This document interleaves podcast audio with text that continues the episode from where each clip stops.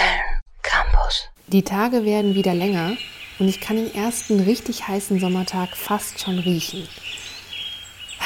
Wisst ihr, was ich meine? Dieser typische Geruch, der in der Luft liegt. Dazu ist die Luft leicht bläulich und sieht aus wie auf einem Polaroid. Und nein, das liegt nicht an meiner Sonnenbrille. Aber was ist das eigentlich, was wir da an heißen Sommertagen riechen können? Ozon ist ein stark giftiges Oxidationsmittel, das bei Menschen und Tieren zur Reizung der Atemwege und der Augen führt.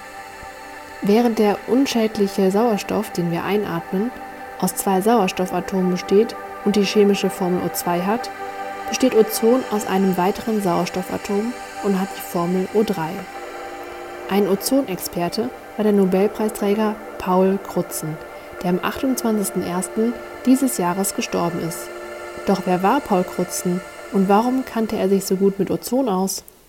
Der Name ist ja landläufig weniger bekannt, obwohl Crutzen zu den Wissenschaftlern gehörte, die am meisten für den Erhalt unseres blauen Planeten getan haben. Als Atmosphärenchemiker hat er zum Beispiel errechnet, welche Schrecknisse durch einen Atomkrieg oder durch einen nuklearen Winter auf uns zukämen. Oder als Atmosphärenchemiker hat er uns auch auf die FCKWs und die Verletzlichkeit der Ozonschicht gebracht, sodass wir jetzt zumindest ähm, in dieser Hinsicht vielleicht die Zügel noch haben rechtzeitig herumreißen können. Das war Dr. Heinz Hermann Peitz aus dem Nachruf auf Paul Krutzen. Krutzen war der Mitentdecker des Ozonlochs. Ein Loch in der aus Ozon bestehenden Schicht in der Stratosphäre, die uns eigentlich vor kosmischer Strahlung schützt. Verantwortlich hierfür sind Fluor, Chlor, Kohlenwasserstoffe, kurz FCKW, und Halonen, die früher mal in Spraydosen oder Kühlschränken gebräuchlich waren. Diese steigen in die Stratosphäre auf und werden dort durch das intensive Sonnenlicht gespalten. Dabei werden Chlor- und Bramotome freigesetzt, die mit den Ozonmolekülen reagieren und sie in gewöhnlichen Sauerstoff O2 umwandeln. Das Resultat ist dann, dass die gefährliche ultraviolette Strahlung der Sonne viel besser auf die Erde gelangen kann, ungefähr so, als hätte ein Sonnenschirm Löcher. Wofür brauchen wir Ozon denn dann überhaupt?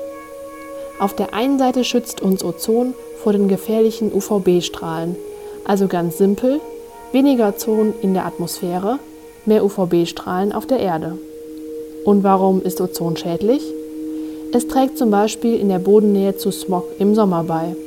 Außerdem gehört Ozon zu den Treibhausgasen. Steigt der Ozongehalt in der untersten Schicht der Atmosphäre, der Troposphäre, steigt die Temperatur auf der Erde. Etwas, vor dem der Atmosphärenforscher und Nobelpreisträger Paul Crutzen bereits vor Jahrzehnten gewarnt hatte. Köln Campus. Campus.